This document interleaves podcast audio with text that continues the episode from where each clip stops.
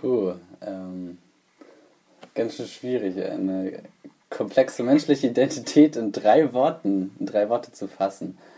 Ähm, ich würde mal sagen, außerhalb jeglicher Kategorien.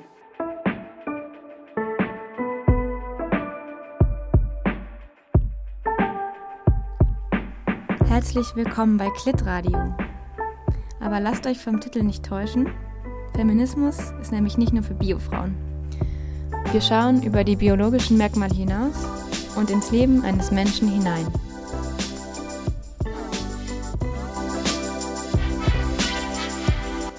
Und worauf beziehst du das? Ich würde sagen, primär auf außerhalb der, sag ich mal, üblichen oder bekannten beiden geschlechtlichen Kategorien zu stehen. Also irgendwie sich zwischen dem männlichen und dem weiblichen zu empfinden und da irgendwie auch sich aufzuhalten und genau das auch irgendwie zu genießen in diesem Zwischenraum, sich ausprobieren zu dürfen.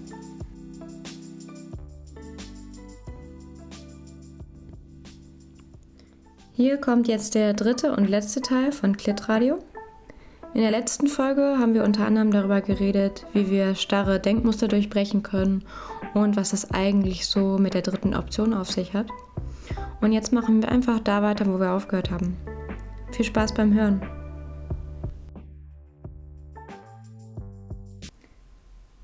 Du hattest mal zu Anfang erwähnt, dass du dich in einem Zwischenraum befindest, in dem du dir auch bestimmte Sachen einfach aneignen kannst. Dir Sachen auch einfach frei raussuchen kannst. Ja, ich glaube, ich tanze irgendwie nicht typisch männlich, was mir Spaß macht, mich zu bewegen und ich das Gefühl habe, Männer im Club wackeln ein bisschen mit ihren, bewegen die Hände hoch und runter und das war's. Und ich ja das Gefühl habe, das ist doch kein Tanzen und da muss ich irgendwie meinen ganzen Körper bewegen. Sowas. Oder ich plötzlich letztens Lust hatte, einfach Kajal zu benutzen und ähm, das auch was war, was ich vielleicht wo ich selber im ersten Moment kurz überrascht war und mich gefragt hat, woher kommt das denn jetzt? Weil ich mich zwar früher sozusagen als Mädchen irgendwie auch eine Zeit lang geschminkt hatte, aber das schon eher so aus diesem vielleicht Gruppenzwang kam, ähm, ich das dann aber auch abgelegt habe und ich jetzt irgendwie wirklich das Bedürfnis dazu hatte oder ich irgendwie Lust hatte auf geflochtene Haare und irgendwie ich mich teilweise so selber dabei so, so ganz überrascht davon bin. Genau, und ich aber auch irgendwie gerade echt Spaß daran habe, das weiter zu entdecken und irgendwie weiter zuzulassen. Und weil ich es vielleicht jetzt auch, habe ich das Gefühl, jetzt ist es für mich anders, jetzt ist es jetzt, macht es mich nicht mehr weiblich, was es vielleicht früher so gewesen wäre oder ich es so früher so empfunden hätte, sondern jetzt ist es irgendwie einfach, einfach, ja, jetzt ist es irgendwie Teil von mir, aber es definiert mich nicht mehr geschlechtlich. Da würde ich aber auch behaupten, dass das bei CIS-Frauen und Männern sein kann, dass man sich auch eigentlich in der Auswahl der Aktivitäten zum Beispiel beschränkt sieht mm, und da dann das nicht durchbrechen kann. Also ich würde mir jetzt auch gut vorstellen können, dass viele Männer, die im Club nur ihre Hände rauf und runter bewegen, gerne mal irgendwie locker die Hüften schwingen lassen würden, aber sie vielleicht auch Angst davor haben, dass das dann nicht passt zu ihrer Rolle. Absolut. Ich, ich hatte da auch irgendwie letztens kurz das, das Gespräch mit einer Freundin, bei der ich es immer irgendwie eher fast negativ fand, dass wenn sie sich geschminkt hat oder ihr immer ausreden wollte, dass sie sich schminken muss und sie dann irgendwie meinte, ja, aber jetzt, wie, wie, wie passt es denn zu deinem Bild, dass du plötzlich anfängst, dich zu schminken? Und ich dann dachte, genau das ist es ja weil ich mich sozusagen jetzt als Mann schminke, es ist was Freies, weil ich ja, also es ist ja eher genau das, das Provokative. Und ich bei ihr immer so das Gefühl hatte, wenn sie sich schminkt, dann ist es das Unterdrückte. Aber das ja vielleicht auch eben eine Sache sein kann, dass, also eben dann schon wieder emanzipiert, sich trotzdem zu schminken. Genau, also das sind irgendwie, finde ich, so ganz viele Ebenen, die super spannend sind und die dann vielleicht auch manchmal, naja, untergehen, wenn man so das Gefühl hat, als feministische Frau darf ich mich gar nicht mehr rasieren oder darf ich mich nicht schminken oder darf ich eben nicht das Kleid anziehen und damit ja aber auch schon wieder so, so ein, naja, auch ein Bild reproduziert wird. Ja. ja. Ich bin da, glaube ich, auch noch auf einem verschlungenen Pfad, auf dem ich mich zurechtfinden muss, was zu mir passt, ähm, wo ich noch struggle, wo ich mich auch irgendwie freikämpfen muss, vielleicht von Sachen, von denen ich denke, dass ich sie machen sollte. Mhm, genau. Auch gerade wenn es um mein Erscheinungsbild geht. Ja. Oder gegen die ich mich lange Zeit gewehrt habe, weil ich dachte, als Feministin darf ich das jetzt nicht mehr. Und jetzt aber doch irgendwie merke, so macht mich einfach glücklich und vielleicht ist es dann doch einfach das Richtige für mich. Ja, weil es ja genau darauf hinausgeht, denke ich, ist dann sozusagen zu, zu, differenzieren zu können, warum man Dinge machen will. Und wenn du sie machen willst, weil du sie für dich machen willst, dann sind sie das richtig. Ja. Und wenn du sie machen willst, weil die Gesellschaft sie erwartet, dann ist es falsch. Aber ja. Ich habe das Gefühl, dass du dich gerade ganz wohl fühlst und ganz zufrieden bist. Bist du damit in einer privilegierten Position anderen Leuten gegenüber? Ja, empfinde ich absolut so. Zum einen, weil ich irgendwie das Glück hatte, ein Umfeld zu haben, das nie gegen mich gekämpft hat. Das vielleicht manchmal noch hätte irgendwie, ja, unterstützender sein können, aber es hat auf jeden Fall nicht gegen mich gekämpft. Und ich das Glück hatte, dass ich irgendwie auch einfach das dann doch irgendwie in jungen Jahren alles so verstanden habe und irgendwie Hormone so viel bei mir bewirkt haben, dass ich seit Jahren nicht mehr als Frau gelesen wurde und mir das auch nicht vorstellen kann, dass das je wieder passiert. Ähm, und ich damit erstmal für Menschen als völlig, naja, völlig cis-geschlechtlich wahrgenommen werde und das einfach sehr viele Probleme mir erspart, die andere Menschen haben, die ähm, vielleicht keine Hormone nehmen, noch nicht oder gar nicht nehmen können oder wollen und permanent, wenn es um Klogänge geht oder um ja offizielle Dinge geht, ähm, wo, wo, wo sie mit ihrem Namen irgendwie, der vielleicht noch nicht geändert wurde, konfrontiert werden und so weiter und so fort, ähm, da permanent sich irgendwie erklären müssen und dass ich da sagen würde, dass ich das einfach seit, ja, seit bestimmt drei Jahren irgendwie gar nicht mehr mit konfrontiert wurde. Und ja, in, in der Hinsicht irgendwie sehr privilegiert bin.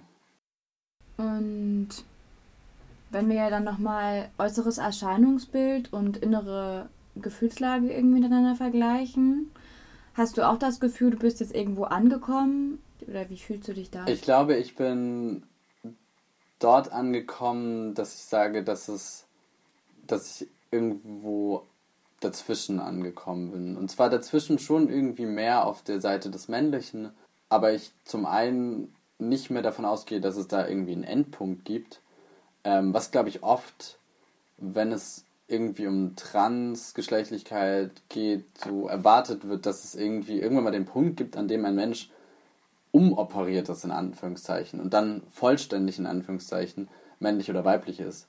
Und das auch immer irgendwie so wiederholt wird und ich davon, glaube ich, auch früher ausge oder das vielleicht eher noch so gedacht habe und heute sage, dass ich gar nicht denke, dass es so diesen Endpunkt gibt und selbst wenn es ihn gibt, dann gibt es ihn nicht für mich, weil ich manche Dinge gemacht habe, wie angefangen habe, Hormone zu nehmen und das eben auch für den Rest meines Lebens tun werde oder tun muss. Ich mir die Brüste habe entfernen lassen, aber das momentan das Ende erstmal ist der Dinge oder ich irgendwie gerade so damit vollkommen zufrieden bin, dass ich manche Dinge in meinem Körper habe angleichen lassen und andere nicht angeglichen sind und ich mich auch immer wieder aufs Neue frage, will ich da mehr machen und wenn ja, warum? Ähm, habe ich das Gefühl, ein Mann mit Vulva ist ein Widerspruch in sich oder ist es eben was, was man vielleicht auch einfach mal sich selber sozusagen zugestehen oder da eingestehen muss, dass, dass das in Ordnung ist und dass ich nicht einen Penis haben muss, um vollständig Mann zu sein. Und genau, aber das, glaube ich, merke ich auch schon noch, wenn ich irgendwie in Leipzig FKK äh, mäßig am See unterwegs bin und schon die und merke, dass die Menschen verwirrt sind von dem Bild, dass sie so einfach nicht sehen. Ein Mensch, der keine Brüste hat, ein Bart, aber keinen Penis. Genau. Und wir da ja dann auch wieder dabei, dabei wären, dass wir sagen, wir müssen auch über die biologischen Merkmale hinausschauen. Aber ich glaube auch, dass das eben noch das gängige Motiv ist oder das gängige Bild ist, was viele im Kopf haben, wenn sie über Transsexualität nachdenken. Und ich glaube auch, dass dabei oft vergessen wird, dass das ein langer Prozess, ein langer Weg ist, bei dem es vielleicht gar kein richtiges Ende oder einen richtigen Anfang irgendwie gibt, der einem dann aber irgendwie so gezeigt wird, wenn man sich zum Beispiel jetzt ähm, Caitlyn Jenner oder so als Vorbild nimmt. Dieses total reiche, neoliberale Bild irgendwie von einem Menschen, der ganz urplötzlich von einer Kategorie in die andere getauscht oder ge geswitcht ist. Ja.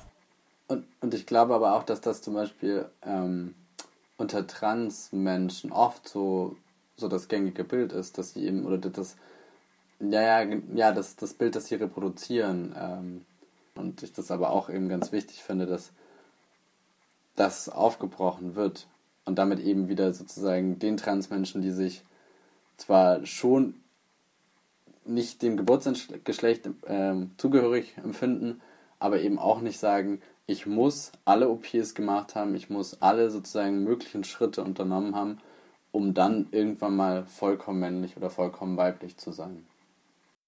Ja, würde ich dir komplett zustimmen. Hast du gerade noch irgendeinen Wunsch oder irgendeinen Gedanken, den du äußern möchtest, den du wichtig findest? Vielleicht den, aber das ist jetzt auch kein neuer Gedanke, aber so dieses zu hinterfragen, was Sprache ausdrückt.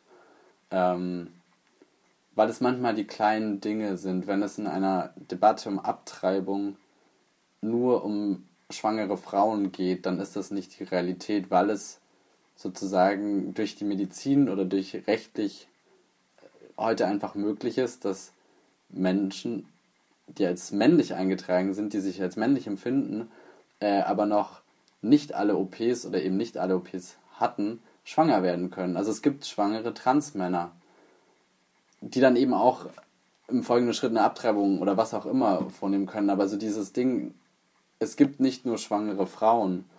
Und in ganz vielen Bereichen, wo man vielleicht das für Selbstverständlich oder Selbstverständlichkeiten hatte, dass eben nur Frauen schwanger werden können, da mal zu hinterfragen, okay, das ist halt nicht mehr die Realität.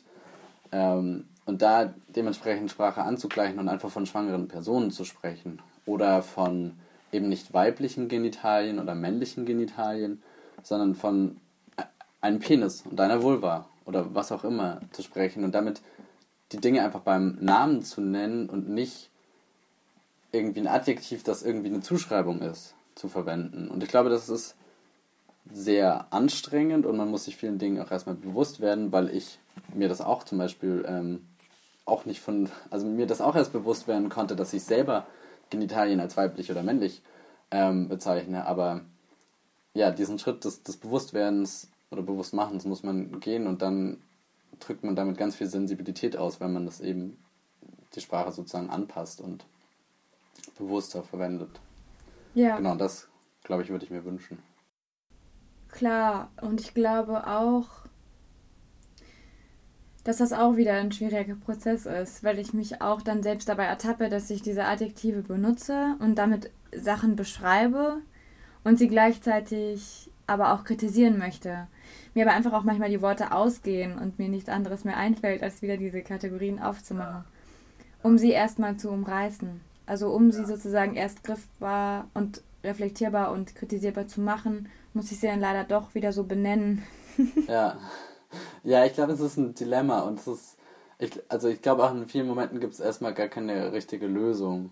Deswegen habe ich immer so das Gefühl, das ist schon mal der erste Schritt und vielleicht manchmal halt auch der, der, der Größe, der möglich ist, das Ganze zu hinterfragen und sich bewusst zu machen und, ähm, und irgendwie auch, ich, weil ich glaube, es ist nicht möglich, gar keine Fehler zu machen. Ähm, in der Verwendung von Definitionen oder von, von ja, Zuschreibungen, weil ja auch ich mich als Transperson nur irgendwie, habe ich manchmal das Gefühl, dazu äußern kann, wie sich Geschlechtlichkeit als Transperson äh, anfühlt. Und ich dann auch das Gefühl habe, es ist irgendwie anmaßend, wenn ich darüber rede, wie sich intergeschlechtliche Menschen empfinden, weil ich das nicht bin und sozusagen man als Cis-Person ja noch viel, vermeintlich viel weiter weg davon ist, man eigentlich dann ja nie richtig wissen kann, was ist denn jetzt die richtige Wortwahl.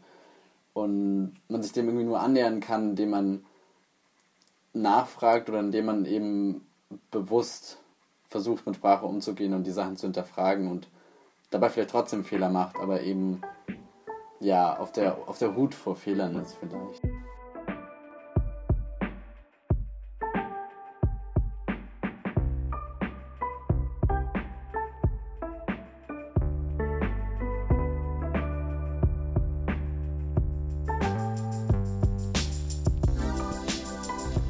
Das war Klit Radio. Danke fürs Zuhören.